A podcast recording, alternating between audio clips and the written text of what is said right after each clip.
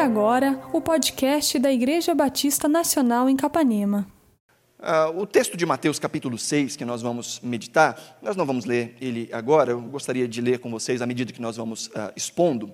Ah, e essa é uma porção muito conhecida das Escrituras, talvez você já tenha lido ela ah, inúmeras vezes, ouvido mensagens a este respeito inúmeras vezes, que trata exatamente a respeito desse tema, não andarmos preocupados. O verso 25, se você quiser ler comigo, o verso 25 diz assim: Portanto, eu digo, não se preocupem com a sua própria vida, quanto ao que comer ou beber, nem com o seu próprio corpo, quanto ao que vestir. Não é a vida mais importante que a comida e o corpo mais importante que a roupa? Esse é o primeiro versículo. E aqui já tem uma ordem direta de Jesus, que é: não se preocupem. Depois, conforme nós vamos lendo, você vai ver que essa ordem se repete aqui ah, de maneira direta, pelo menos mais duas vezes, e de maneira indireta, mais duas vezes. Então, ao todo, aqui nós vemos cinco vezes Jesus usando essa expressão: não se preocupem. E não só nessa forma que nós conhecemos no português, mas no original, a, a forma como esse verbo uh, se manifesta uh, seria mais ou menos como: não se preocupem, não comecem a se preocupar e parem uh, o processo de preocupação que já iniciou na vida de vocês. Seria algo mais ou menos assim. Em resumo, o que Jesus está dizendo é: não se preocupem. E preocupação é um negócio que, vez ou outra, passa na nossa cabeça e passa no nosso coração ah, 2020 é um ano que veio com tudo, né? Estão até tentando pedir recall aí do, do ano de 2020, anular, dizendo, olha, o aniversário que eu fiz esse ano nem conta, porque esse ano nem vivi direito. E esse foi um anozinho complicado, fala a verdade. Apesar, a, a, a parte dessa situação de, de, de, de, saúde que nós estamos passando, há pouco tempo atrás nós tivemos um, um, um tornado bomba, como que é? Furacão bomba, não sei o que lá, bomba, arrebentou as árvores lá de casa, foi, fez um, um, grande estrago aqui na nossa região, em outros lugares foi ainda pior. Além disso, nós tivemos aí uma nuvem de gafanhotos, né, que estava pairando, tentando, chegando no Brasil, ah, e não foi parado por causa desse, não, só não entrou no Brasil por causa desses ventos esquisitos que vieram. Tivemos recentemente um terremoto na Bahia. Gente, o negócio está complicado. Fora isso, as velhas bagunças de sempre, né? na, na política, corrupção, eh, escândalos eh, nos, nos, estados, ah, assassinatos e tanto de, de coisa que a gente já está acostumado com essa bagunça no mundo. E diante disso tudo, é muito possível que o coração vá se perdendo no meio desse caminho. Que a gente vá olhando para situações e vá ficando de alguma forma desconfortável e até mesmo preocupado. E o que Jesus está dizendo aos seus discípulos nessa sessão é: não se preocupem, mas não simplesmente num sentido de um conselho. Isso aqui é uma ordem de Jesus. A preocupação, como nós vamos ver ao longo de toda a exposição, a preocupação é um pecado. Andar ansioso, viver ansioso, é cultivar no nosso coração pecados. E quando nós pensamos nesse pecado, talvez seja um, um pecado aceito. Há muitos pecados que, se alguém disser eu sou assim, nós já condenamos no ato. Mas alguém que diz, ah, eu sou muito ansioso, nós não olhamos para isso com tanto problema, porque, de certa medida, todos nós temos ansiedades que cultivamos no nosso coração. Veja, o Evangelho segundo Mateus, se você está acompanhando as nossas transmissões de quarta, nós estamos fazendo aí uma série de exposições ah, sobre ah, o panorama do Novo Testamento, dando uma olhada por cima de cada livro do Novo Testamento, cada bloco de livro do Novo Testamento. E nessa semana que passou, na quarta-feira ah, agora, nós examinamos um pouco o livro de Mateus a internet não colaborou e acabamos perdendo um pedacinho muito importante dessa exposição, em que eu falava, e eu vou retomar isso agora, eu falava que Mateus, a, a, além de dividir o seu evangelho em cinco grandes uh, discursos, ou melhor, em, em, cinco discursos, três grandes e dois menores, uh, Mateus está apontando aqui para Jesus como sendo o rei, como sendo o Messias esperado, aquele que cumpre todas as profecias. Mas não só isso, nós vemos em Mateus, e é bem por isso que ele é o primeiro livro do Novo Testamento. Mateus é aquele que faz a transição do Antigo Testamento para o Novo Testamento. Ele aponta para o Antigo Testamento o tempo todo. E ele, inclusive, vai apontar para Jesus de uma maneira um tanto similar com Moisés. Jesus é visto no Evangelho de Mateus como o novo Moisés, como maior do que Moisés, como o Moisés melhorado muito maior, muito melhor do que Moisés. E quando nós olhamos para a forma como Mateus vai descrever no seu evangelho, nós vamos ver essas semelhanças. Por exemplo, é somente Mateus que conta que no ato do nascimento de Jesus, o rei Herodes faz aquela grande perseguição para matar as crianças, os meninos até dois anos de idade. Algo que aconteceu também nos dias em que Moisés nasceu. Mateus vai apontar para o batismo de Jesus, e a Bíblia vai dizer que, como Moisés e o povo passaram pelas águas do Mar Vermelho, foram batizados, Jesus também foi batizado. Após o batismo, Jesus vai passar ali 40 dias no deserto, um símbolo dos 40 anos do povo no deserto e do, próprio Moisés, 40 anos no deserto. Mas vai culminar essa ideia de Jesus ser maior do que Moisés nesta porção, neste primeiro sermão de Jesus neste livro, que é chamado de o Sermão do Monte. Assim como Moisés sobe ao Monte Sinai, e no Monte Sinai recebe de Deus as tábuas da lei, recebe de Deus todas as orientações para este povo de Deus. Jesus sobe a uma montanha, se assenta com os seus discípulos e passa agora a explicar a lei de Deus aos seus discípulos. Alguns vão dizer que ele passa a legislar, escrever uma nova lei. Eu não acredito que seja isso. Ao lermos o, o, Mateus capítulo 5, nós vemos Jesus dizendo que não veio anular a lei, não veio aniquilar a lei, ele veio cumprir a lei. E ele começa a falar sobre interpretação. Ele vai começar a dizer: Olha, vocês ouviram o que foi dito? Eu vou dizer para vocês agora de uma outra forma. Vocês precisam entender o que significa a lei. E Jesus é o intérprete da lei por excelência. E neste texto que nós estamos aqui agora, no Sermão do Monte, Jesus está assentado ah, na montanha seus discípulos assentados aos seus pés. Uma região bonita, uma visão bonita.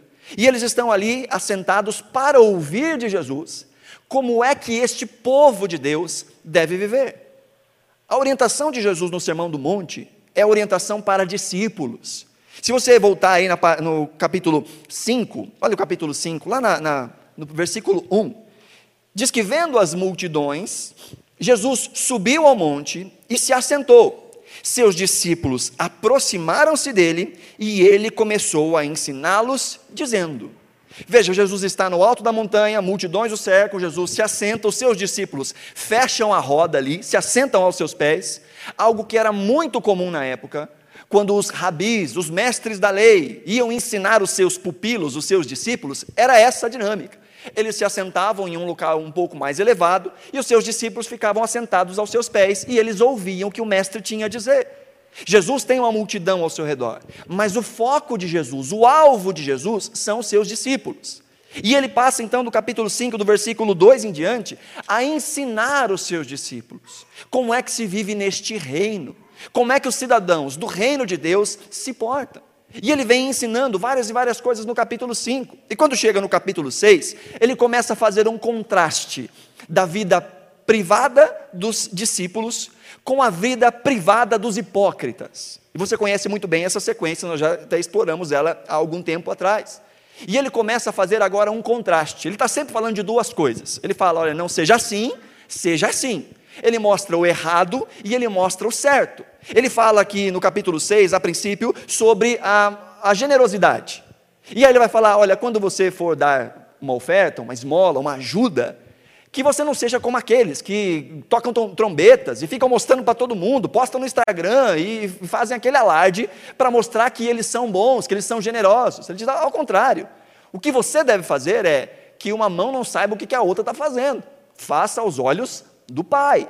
Depois ele vai falar aí sobre oração, e você conhece muito bem essa sequência. E ele diz: quando você for orar, não fique nas esquinas, ou nas sinagogas, nas praças, com as mãos levantadas, se mostrando como um grande orador. Ao contrário, ao invés de fazer isso, vá para o seu quarto, feche a sua porta e ore ao seu pai, porque o seu pai que te vem em secreto vai te recompensar.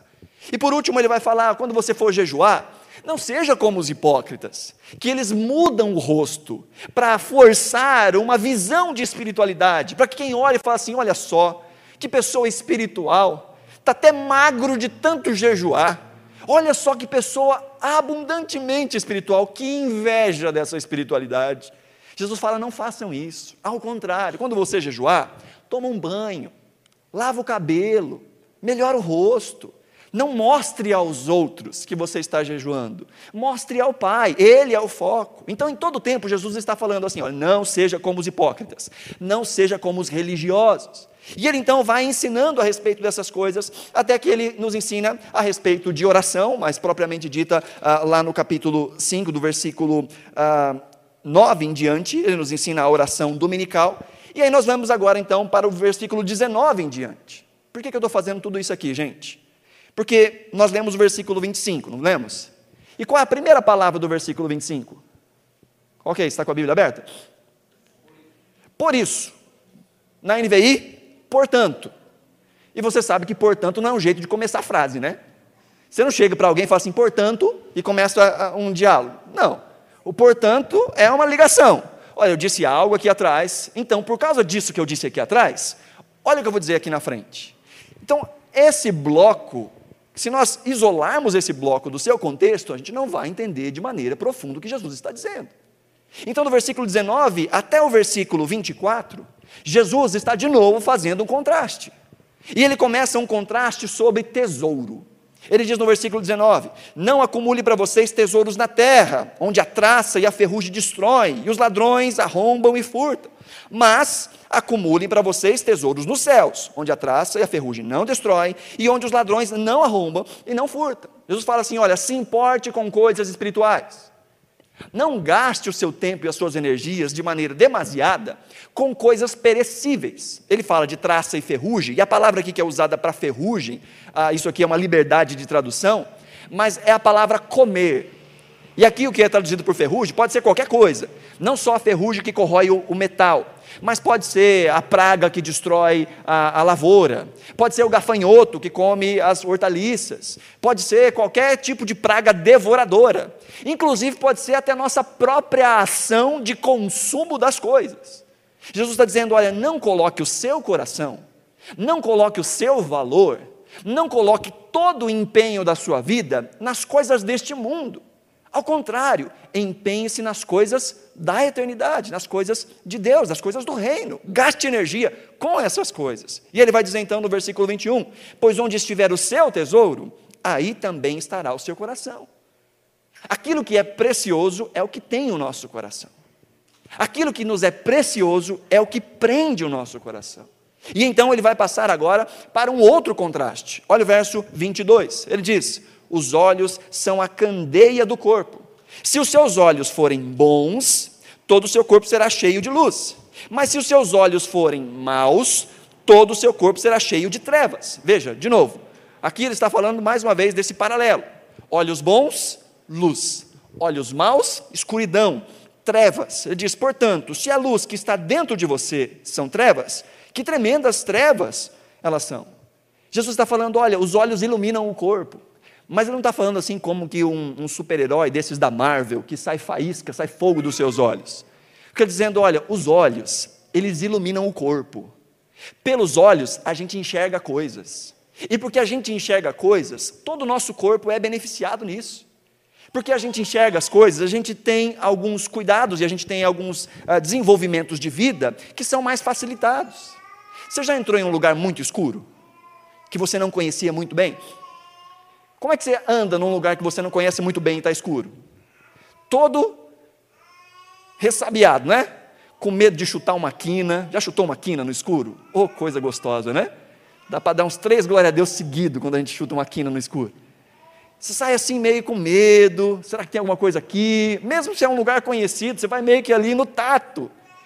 E o corpo todo sofre. Por quê? Porque seus olhos estão entenebrecidos, escuros. É isso que Jesus está dizendo.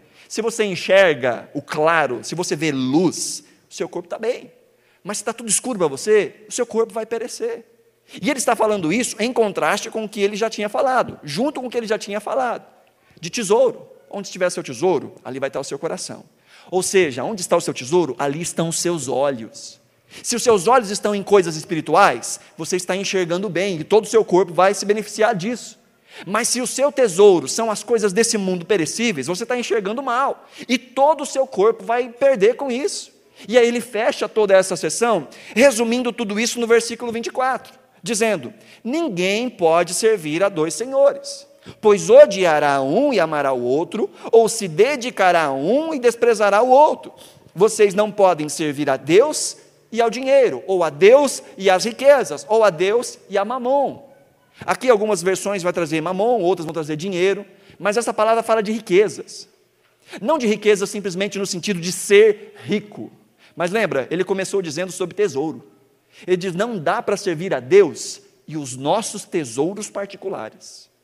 Não dá para devotar a vida a Deus e ao mesmo tempo aos nossos projetos de tesouros particulares. Por isso, em toda essa sessão, Jesus está dizendo: gaste energia nas coisas do Pai, gaste energia naquilo que é eterno. Não consuma a sua vida, não coloque o seu coração, não entesoure para você, não fique cego servindo as coisas desse mundo que vão roubar a sua atenção, o seu coração, a sua mente, os seus olhos de Deus. E como aplicação, aí vem o versículo 25 em diante. Uma vez que nós somos chamados de como discípulos de Jesus, a entregarmos a nossa vida a Ele, a vivermos para Ele, e não consumidos em nossos tesouros particulares, Jesus diz: por isso, ou portanto, eu digo, não se preocupem. Não se preocupem com a vida de vocês. Não se preocupem com o que vocês vão comer, beber e vestir. E aqui eu preciso fazer uma transposição. Jesus está falando aqui dentro de um contexto em que comer, beber e vestir era de fato uma preocupação. Talvez na, na, vida da maioria de nós, essa não é uma preocupação hoje. Talvez na vida da maioria de nós, não só aqui, mas aqueles que nos assistem, a preocupação é, quando abrimos a geladeira, o que é que eu vou comer dentre as opções que eu tenho. Com qual roupa eu vou ao culto? Talvez essa seja uma preocupação nossa hoje em dia. Mas não é esse o caso dos discípulos que estão ouvindo a Jesus. Afinal, ele acabou de dizer para eles: deixem tudo e me sigam. E é óbvio que no coração deles vai, vai passar essa, essa angústia, tá? Mas e a gente vai viver como? E não só isso, mas este é um tempo em que as pessoas viviam com aquilo que era chamado de denário. Sabe o que é um denário? Denário era uma moeda equivalente ao salário de uma diária de trabalho. E essa moeda comprava o equivalente à alimentação para um dia. Então, literalmente, as pessoas trabalhavam para comer, mas trabalhavam o dia para comer o dia, ou trabalhavam hoje para comer amanhã. E se não tivesse trabalho, não tinha comida. Então, essa era a crise deles. E talvez essa não seja a nossa crise. Mas existem coisas que nos preocupam, não existe? Existem coisas que nos deixam pensativos. E você pode dar nome aos seus, aos seus preocupadores. Talvez seja desempenho, talvez sejam coisas que, sei lá, coisas lícitas, ou até mesmo coisas que não são tão lícitas, coisas que são importantes ou coisas que são desnecessárias, mas que estão ali, já entraram na nossa rotina, de forma que pensar em não tê-las, ou pensar em não alcançá-las, já gera em nós um tipo de preocupação. Preocupar ou ansiedade é o mal do século já há um tempo o desejo de que as coisas funcionem da maneira como nós queremos. Essa era a crise deles. E nós temos outros geradores hoje de preocupação. Mas presta atenção numa coisa: Jesus não despreza as coisas importantes. Jesus não está dizendo aos seus discípulos: olha, comer, beber e vestir não é importante. Ele não está dizendo isso. Ao contrário, há pouco tempo antes aqui, Jesus ensina os seus discípulos a orarem. E dentre as orações, Jesus diz dentre os motivos de oração, na oração dominical ou na oração do Pai Nosso, Jesus ensina os seus discípulos a orarem pedindo o pão nosso de cada dia. Nos dá hoje.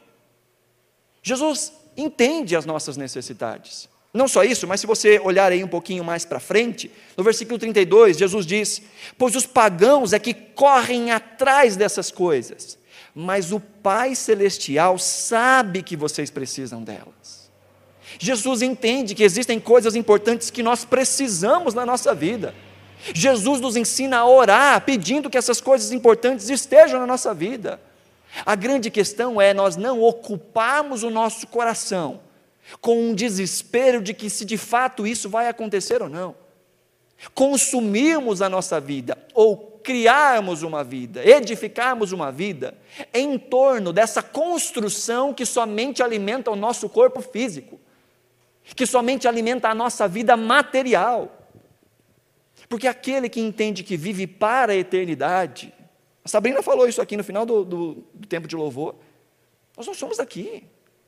Nós sabemos que há um, um além, não além no sentido filme de Gasparzinho, né? Além, há um além dessa vida, há um depois, e é um depois material, físico, corpóreo, trabalho, comida, terra, gente, não é arpinha, sentadinho em nuvem, a gente já falou sobre isso várias vezes.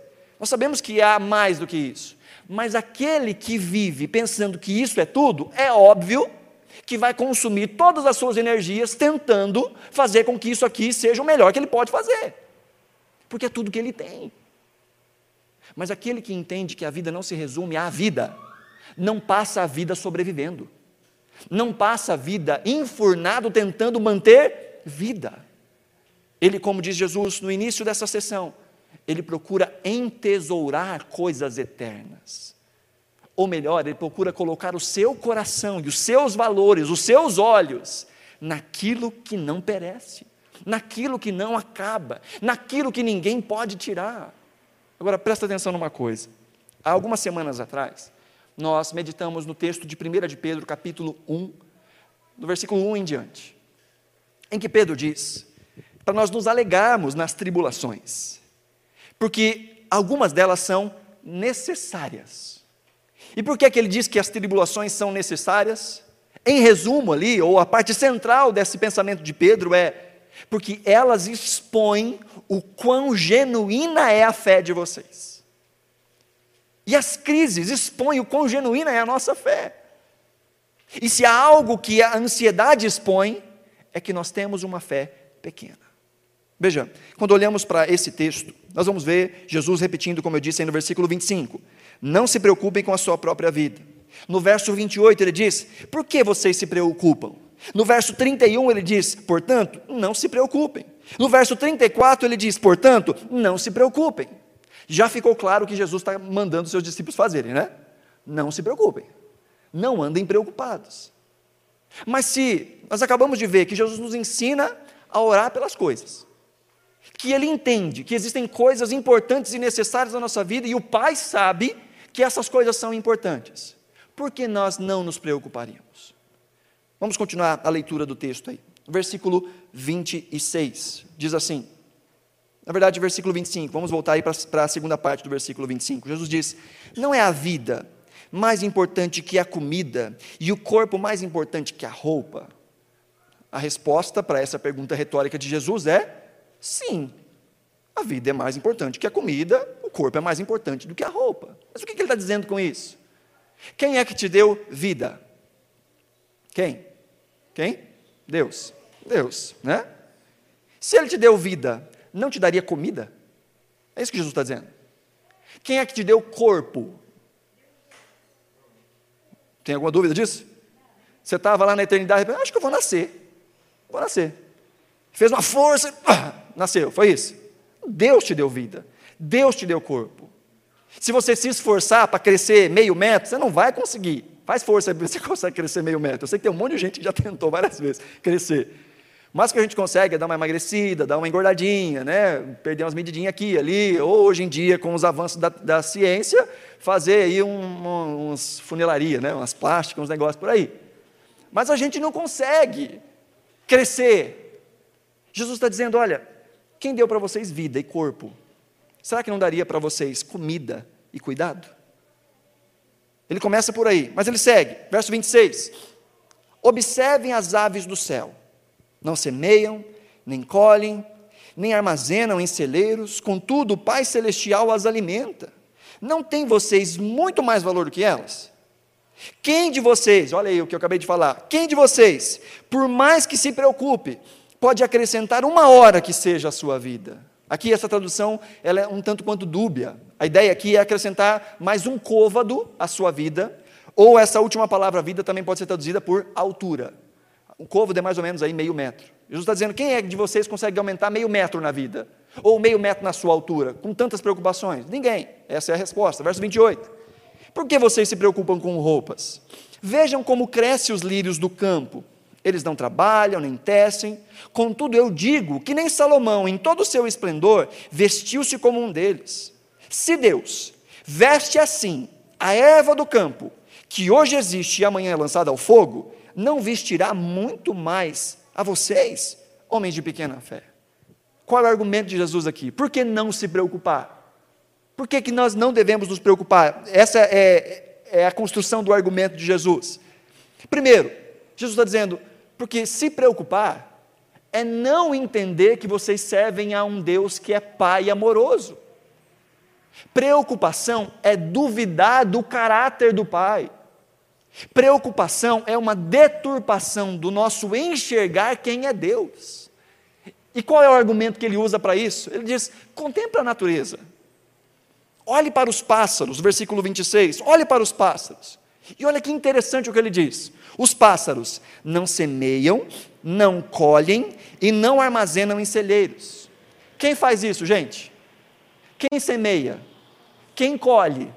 Quem armazena em celeiro? Veja o que Jesus está dizendo. Os pássaros que são cuidados pelo Pai não têm nem a metade da capacidade cognitiva que o Pai colocou em vocês. Essa é a nossa essência. Deus nos fez com capacidade produtiva e administrativa. Parou para pensar nisso? Isso antes da queda. Os nossos primeiros pais, Deus disse: cultivem, cultive o jardim, expanda o conhecimento, essa é uma, nossa, é uma característica nossa. Olha lá, Luciano, isso é ontológico. Isso faz parte de quem a gente é. Nós somos desenvolvedores. Nós somos pessoas que conseguem administrar. E mais, ele diz lá no versículo 28 também: Olha os lírios do campo, eles não trabalham, eles não tecem. Quem trabalha, quem tece? Nós. Nós temos capacidade criativa, nós temos capacidade tecnológica. Há muita gente que duvida das capacidades que Deus colocou em você, que acha que se as coisas não forem como você pensa, se por algum motivo a sua empresa fecha ou te manda embora, que você não vai conseguir se reorganizar. Deus te colocou capacidade e Ele supre as suas necessidades, Ele supre as suas carências, Ele traz o alimento até você, inclusive através da sua capacidade. Na verdade, essa é a forma natural, geral, em que Deus cuida de nós. Deus cuida de nós através das capacidades que Ele já nos deu. Ele está dizendo: olha para os pássaros. Eles não são tão inteligentes como vocês. E ainda assim, são alimentados.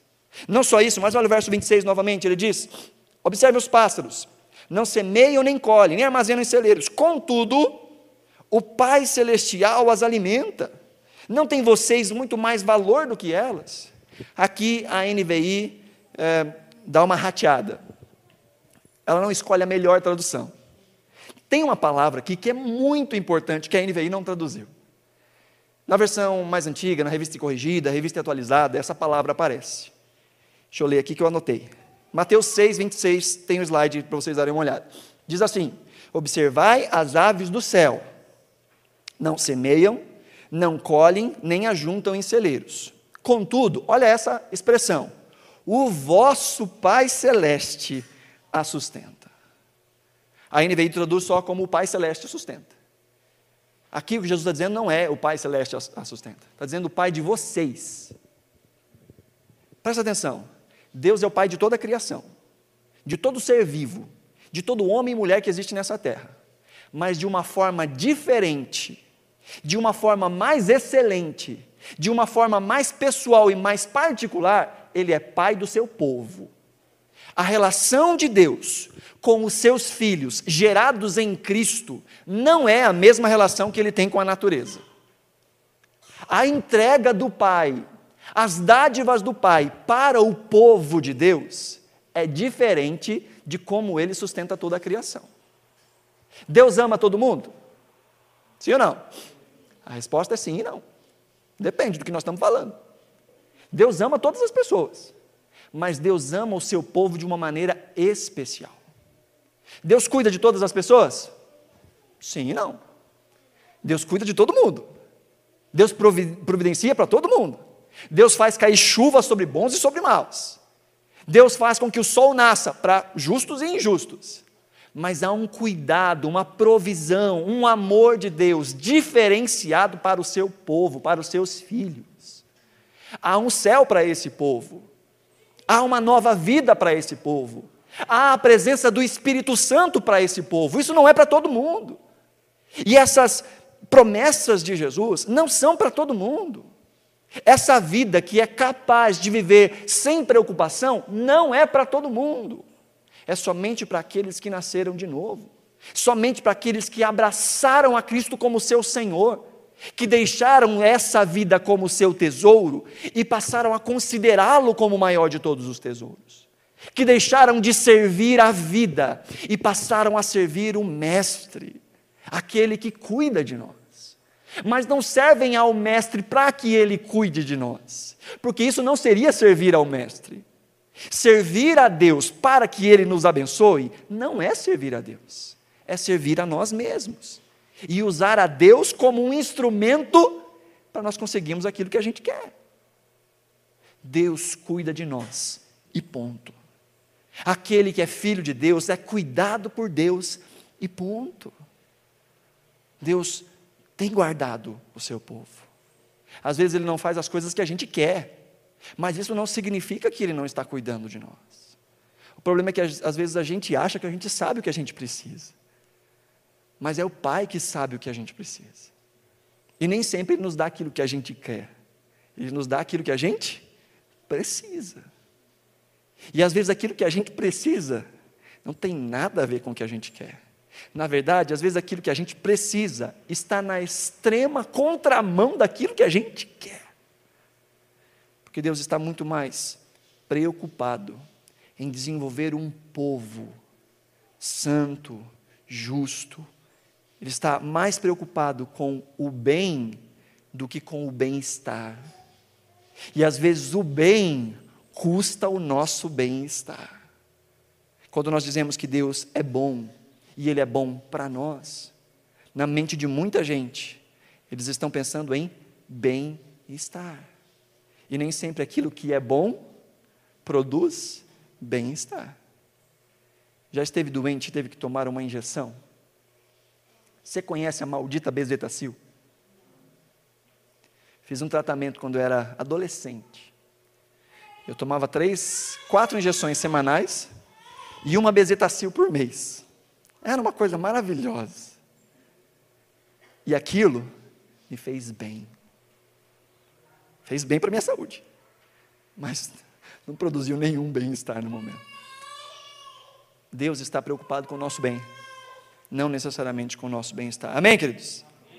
Nós vemos então que por que nós não devemos nos preocupar? Primeiro, porque isso é ter uma visão incorreta do Pai. É nos esquecermos de quem o Pai é. Porque o sentido final aqui dessas duas ilustrações, está aí no, no versículo 26, o finalzinho, não tem vocês mais valor do que as aves dos céus? E lá no versículo uh, ah, 29, contudo, nem Salomão, em todo o seu esplendor, vestiu-se como os lírios do campo. Se Deus veste assim a erva do campo, que hoje existe e amanhã lançada ao fogo, não vestirá muito mais a vocês, homens de pequena fé. Primeiro, preocupação aponta para uma visão distorcida de Deus. Segundo, preocupação é uma afronta ao caráter de Deus. Quando Jesus está dizendo homens de pequena fé, não pense que isso é uma pequena repreensão. Aquele que não crê no cuidado do Pai, que cuida das coisas desse mundo, está dizendo: Eu não acredito na bondade de Deus. Veja como o nosso coração nem sempre nos deixa perceber isso. Algumas semanas atrás nós meditamos no Salmo 46. E os primeiros pontos do Salmo 46, em que o salmista diz que o Senhor é a nossa fortaleza, a nossa rocha, e Ele está conosco, por isso não temeremos, estão aí os dois motivos pelos quais nós não vamos temer. Primeiro, saber que Deus é a nossa fortaleza, que Ele é todo-poderoso. E segundo, que Ele está presente. Quem não sabe o tamanho de Deus, tem motivos para ter medo. E quem sabe o tamanho de Deus, mas não sabe que Ele está presente, ou não tem ciência, ou não tem segurança de que Ele está presente, tem muitos motivos para ficar com medo. Mas agora o cristão não é assim.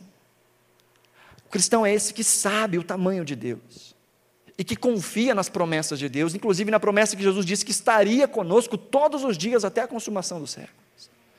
E se Ele está conosco e Ele é todo-poderoso, por que nós vamos andar preocupados? Por que é que nós vamos andar ansiosos? A resposta é: porque nós estamos duvidando ou do poder de Deus ou da presença de Deus. Veja, entenda uma coisa: a preocupação sinaliza que nós não confiamos em Deus como nosso Senhor e nosso Pai. Ele é Pai nosso, e isso que o texto de Mateus capítulo 6 enfatiza várias vezes. Ele diz ao dar a oferta, faça isso diante do Pai, do Pai de vocês. Ao orar, ore ao Pai. Ele, inclusive, ensina a oração que nós conhecemos como oração do Pai Nosso. Na hora que ele fala de jejum, ele diz: faça isso diante do Pai. Sirva ao Pai em todo o tempo. O que é, Jesus está dizendo aqui, nas páginas de Mateus, é: saiba que você tem um Pai. Entenda a sua relação de filiação com este Pai, que é melhor do que qualquer Pai da terra, que é um Pai perfeito. Entenda isso em todo o tempo para que o seu coração não encontre a angústia. Ele nos fez seus filhos. E lembra o que, que isso custou? Lembra como é que ele nos fez seus filhos? Você lembra? Romanos capítulo 8, versículo 32, diz a palavra do Senhor: Aquele que não poupou o seu próprio filho, mas entregou por todos nós, como não nos dará com ele e de graça todas as coisas? Você crê que Deus enviou Cristo no seu lugar? Você crê que existe uma herança preparada para você? Que você pode chamar a Deus de Pai? Gente, se Deus já fez isso, não cuidaria de nós? Neste tempo presente? Com certeza Deus já fez muito mais coisa na sua vida além da salvação. Mas Ele nunca fez e nunca fará nada maior do que a salvação. Mas você já deve ter experimentado na sua vida rotineiramente, muitas maravilhas, como cantamos hoje, muitas grandezas, que foram motivos de glória a Deus. Deus é fiel a si mesmo. E Deus disse que cuidaria de nós, e Ele cumpre as suas promessas. Portanto, descanse, coloque o seu coração no Senhor. Agora entenda: o que Jesus não está dizendo aqui, o que Ele não está dizendo, não está abrindo espaço para uma vida indulgente, não está abrindo espaço para o ócio, para a preguiça, para a falta de trabalho, para a falta de previdência. Não é isso. Não é chega em casa, senta e fala, eu nem vou trabalhar mais, afinal, Deus vai me alimentar. Não é isso que Jesus está falando. Na verdade, a Bíblia reiteradamente fala sobre uma vida de labor, sobre uma vida de trabalho, Paulo vai dizer: aquele que não trabalha, lembra do texto? Que nem coma, não coma. Aqui nós estamos olhando para os pássaros e para as, as, as ervas do campo, mas no livro de Provérbios, o autor vai dizer: olha para a formiga. E o que, que ele fala para olhar na formiga? Ela não tem patrão, mas trabalha certinho e armazena para os dias ruins. A Bíblia nos fala que tolo é aquele que come tudo que chega às mãos. Mas na casa do sábio sempre tem estocado um pouquinho de azeite, um pouquinho de farinha, porque o sábio é previdente. Uma vida sem preocupação não significa uma vida sem trabalho. Porque afinal, os pássaros são alimentados pelo pai. Mas você já viu algum pássaro parado num galho, com a boca aberta, esperando cair do céu uma comida, um, sei lá, um girassol? Os pássaros estão sempre indo, indo atrás, procurando. Alguns, inclusive, são alimentados por fazendeiros, são alimentados nas praças, mas eles estão indo atrás. Da mesma forma, o Senhor nos alimenta, o Senhor cuida de nós. Mas qual é a forma ordinária que Ele faz isso? Através do nosso labor, através do nosso trabalho, através da nossa responsabilidade. Deus cuida de nós nos dias difíceis através também da sabedoria que Ele nos dá para economizarmos, para não gastarmos tudo que a gente ganha, para termos um pezinho de meia ali para os dias difíceis. Deus cuida de nós. Isso não significa a vida de preguiça. O que Jesus está dizendo é: cuidado com o seu coração. O que Jesus está dizendo é: não mascare uma vida de quem não confia em Deus, Uma vida de quem não sabe ou não, não tem confiança de que Deus cuida e que coloca como desculpa dizer: não, eu estou, estou sendo precavido. E aqui está uma linha muito tênue que não tem como eu dizer para você como é que a gente vai encontrar o caminho. Isso é algo que nós, de joelhos no chão, oramos ao Pai, a oração do salmista no Salmo 139, e nós dizemos: Senhor, sonda e conhece o meu coração prova e conhece os meus pensamentos. Vê se existe em mim algum caminho que te ofende e me guia por um caminho eterno. É a oração que a gente faz dizendo: Senhor, será que o meu coração está me enganando? Será que isso que eu estou chamando de prudência é, na verdade, falta de confiança no Senhor? Será que esse ativismo que eu estou me colocando, será que é de fato algo que vem da parte do Senhor? Ou será que é o meu coração encontrando um jeito de dar uma desculpa para que eu viva de maneira pecaminosa sem peso na consciência? Essa é uma oração que nós devemos fazer. Jesus diz: essa é a vida dos pagãos. Eles vivem correndo atrás da vida. Eles vivem gastando a vida tentando manter a vida. Mas o Pai sabe do que vocês precisam. A preocupação, então, aponta para essa visão distorcida de Deus. A preocupação aponta para um zombar do caráter bondoso e cuidador do Pai. Mas no versículo 27, nós vimos: quem de vocês, por mais que se preocupe, pode acrescentar uma hora que seja da sua vida? Além de tudo isso, que já deveria ser o suficiente, a preocupação é contra o bom senso. De todos os pecados, a preocupação é o mais inútil de todos eles. Porque há outros pecados que pelo menos trazem algum tipo de recompensa. O cara que rouba está cometendo um pecado, mas pelo menos fica com o fruto do seu roubo, ou gasta um pouco de adrenalina. Mas aquele que se preocupa, além de pecar contra Deus, só se destrói, só perde o gostinho da vida, só se machuca emocionalmente, perde a noite de sono, perde as unhas, pega uma úlcera, uma gastrite nervosa, vive à base de remédio. E aí vai se alastrando para outras áreas da vida. Fala mal das pessoas ou com as pessoas. É mal-humorado. Só tem prejuízo quem anda ansioso, quem anda preocupado. É inútil. E além disso, o versículo 32b diz que é desnecessário. Ele diz: O Pai de vocês sabe do que vocês precisam, então por que é que vai se preocupar? Se Ele vai dar para vocês o que vocês precisam, por que se preocupar? E não só isso, olha o versículo 34. Ele diz: Portanto, não se preocupem com o amanhã, pois o amanhã trará suas próprias preocupações. Basta cada dia o seu próprio mal. Sabe por que, ainda mais, a preocupação é inútil? Porque a gente geralmente se preocupa com o que vai vir depois. E é um trabalho dobrado. Primeiro porque boa parte das coisas com as quais a gente se preocupa nunca acontecem. Já parou para pensar nisso? Muitas coisas que a gente se preocupa com amanhã nem vêm a acontecer e a gente se preocupou à toa. E aquelas que acontecem, a gente se preocupa duas vezes. Se preocupa antes e se preocupa na hora. Eu lembro que há um tempo atrás, já faz alguns anos, uh, eu estava passando por um tempo de muita dificuldade, principalmente emocional. Tinha coisas para serem decididas nos dias pela frente. E eu lembro que conversava com a Maiara e diante de todo aquele cenário que a gente precisava resolver coisas, ela disse: O que, você vai fazer?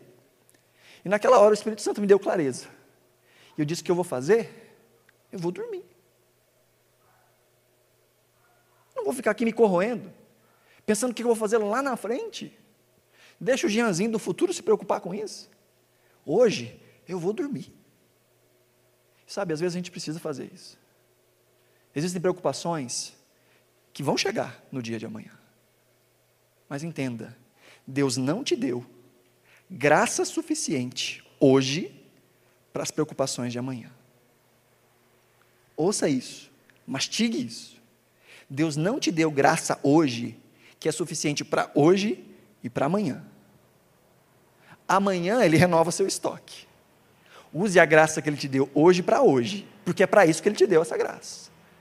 O problema é que a gente está vivendo sempre no tanque vazio gasta o estoque de graça de hoje tentando resolver coisas que a gente não consegue resolver amanhã. E aí, se estressa, perde a paz, perde o coração e às vezes perde até a vida. Jesus está dizendo: olha, não adianta se preocupar hoje, porque cada dia tem a sua leva de preocupações. Basta cada dia o seu mal. Basta cada dia as suas preocupações, porque amanhã trará consigo seus próprios dilemas. E confie amanhã no Pai que cuida de você amanhã. Mas hoje, confie no Pai que cuida de você hoje. Guarde o seu coração. Aqui já está uma das respostas de como nós podemos vencer a preocupação. Confie em Deus hoje. Seja grato a Deus hoje. Como nós podemos vencer a preocupação? Ouça os conselhos de Jesus. Olhe para os pássaros. Olha para a relva do campo. Vocês não são mais importantes? Ou seja, olhem para a providência de Deus. Lembre da providência de Deus na sua vida, na vida daqueles que estão ao seu redor. Lembre de como Deus já guardou você, cuidou de você, como Ele tem guardado e cuidado de você. Quer aprender o segredo de não se preocupar? Lembre-se que até aqui te ajudou o Senhor. Encontre motivos para agradecer. Tem um comentarista que eu gosto muito, já falei dele várias vezes, chamado Matthew Henry. Ele viveu há uns 250 anos atrás, escreveu comentário de toda a Bíblia. E ele registra num dos seus comentários uma das orações que ele fez quando ele foi assaltado. Uma oração de gratidão por ser assaltado. Já pensou em fazer uma oração de gratidão por ser assaltado? E a oração de gratidão dele por ser assaltado tinha quatro pontos. Que ele dizia, em primeiro lugar: Obrigado, Senhor, porque eu nunca tinha sido roubado até agora. É a primeira, o primeiro ponto. É uma coisa interessante se orar, não é? Senhor, até agora nunca tinha sido assaltado, olha só. Obrigado, Senhor, porque até agora nunca tinha sido assaltado.